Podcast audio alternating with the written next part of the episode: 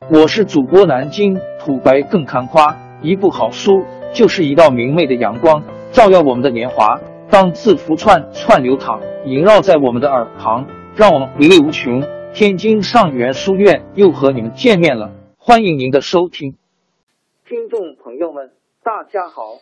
开讲前先打个小广告，作为主播，你们的关注和打赏是对我努力工作认可的结果。谢谢听众，天津上元书院、南京土白更堪夸主播最新专辑《平化祖国华夏上下五千年》终于上线了，一部宏伟巨作。我们的祖先以伟大的创造力、强大的生命力和巨大的凝聚力，世世代代繁衍生息，历尽磨难，从远古走到现在，从蒙昧走向文明。全书共计两百八十三回。作为播客，我劳动我所得，付费的有声书来了，你愿意为此花钱花时间吗？评话中华上下五千年专辑的进度更新按听众的关注和评论而定。喜马拉雅号 UID 七三二六四零二二，微信号 sh 八五七三零一四四九。请多多关注，多多打赏，谢谢大家，谢谢。下面正式开讲《评话中华上下五千年》专辑。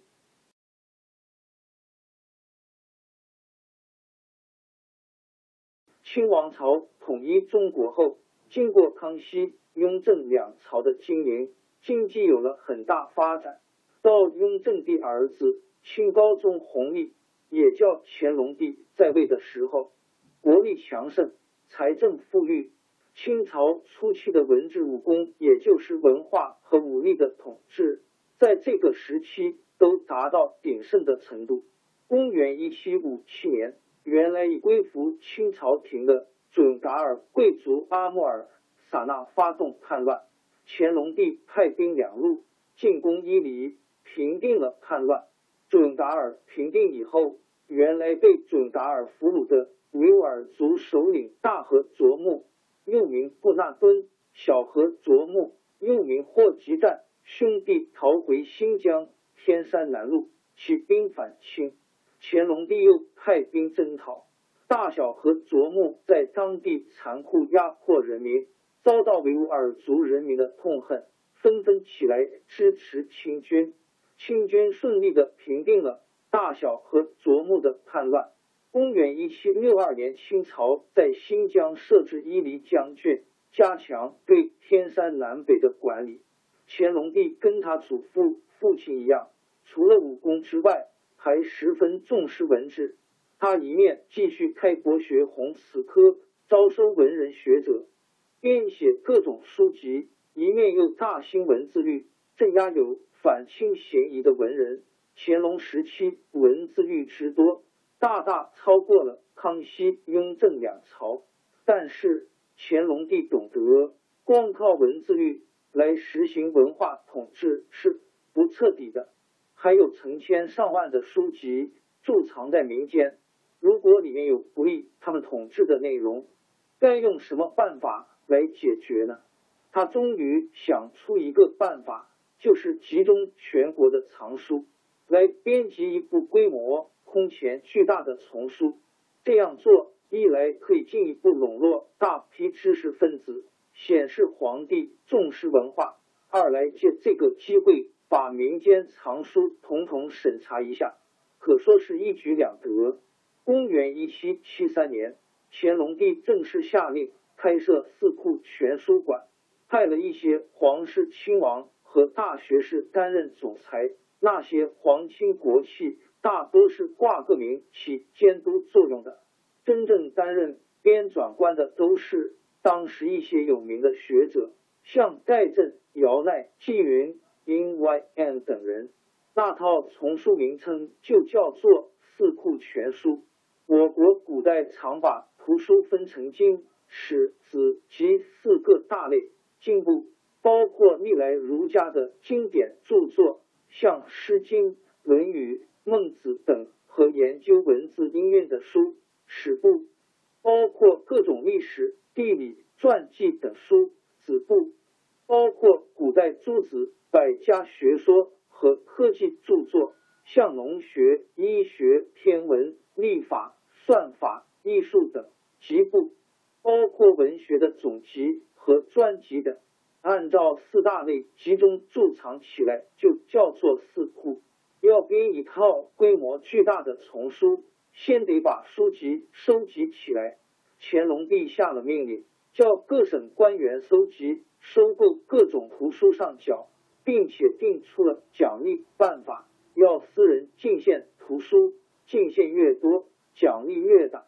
这道命令一下，各地图书果然源源不绝送到北京，只隔二年就有二万多种。再加上宫廷内部原来的大量图书，数量就很可观了。书收集起来了，乾隆帝就下令四库全书馆的编纂官员对图书认真检查，凡是有违爱对清统治者不利字句的，一概销毁。一查下来，发现在明朝后期的大臣奏章里提到清皇族的上代不那么尊重。譬如他们的上代就接受过明朝的官职和封号，这在乾隆帝看来是很不体面的，于是就下令把这类图书一概烧毁。至于像吕留良、黄道周等抗清文人的著作，那就更不用说了。后来再一查，在宋朝人的著作中，也有许多反对辽、金、元朝的内容，这种内容很容易使人。联想到反对清王朝，也该销毁或者销毁一部分。还有一个办法，就是发现这类字句，就随时删改涂抹。这样书虽然被保存下来，但是已经弄得面目全非。为了这件事，乾隆帝可说是绞尽脑汁。据不完全统计，在编四库全书的同时，被查禁烧毁的图书。也有三千种之多，但是不管乾隆帝的动机怎样，这部规模巨大的四库全书到底编出来了，而且保存下来了。编纂四库全书的学者们对大批图书进行编辑、校勘、抄写，足足花了十年功夫，到公元一七八二年正式完成，共收图书三千五百零三种。七万九千三百三十七卷，当时把全书抄了七部，分别贮藏在皇宫、圆明园、乐和行宫、今河北承德、奉天、金沈阳、杭州、镇江、扬州，其中三部后来在战争中被烧毁了。这对后代人研究我国古代的丰富的文化遗产。毕竟是一项重大的、珍贵的贡献。至于查禁、销毁一批书，当然对我国文化造成了损失，但是这种有禁也不可能彻底。当时就有不少爱护文物的人，冒着坐牢杀头的危险，把许多有价值的书藏了起来。到了清朝末年，就有不少被禁的书陆续出现了。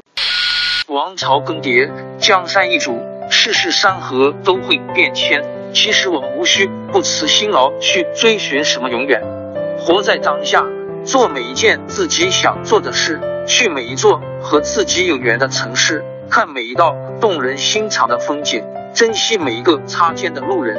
纵算经历颠沛，尝尽苦楚，也无怨悔。感谢您的收听，朋友们，让我们下期再见。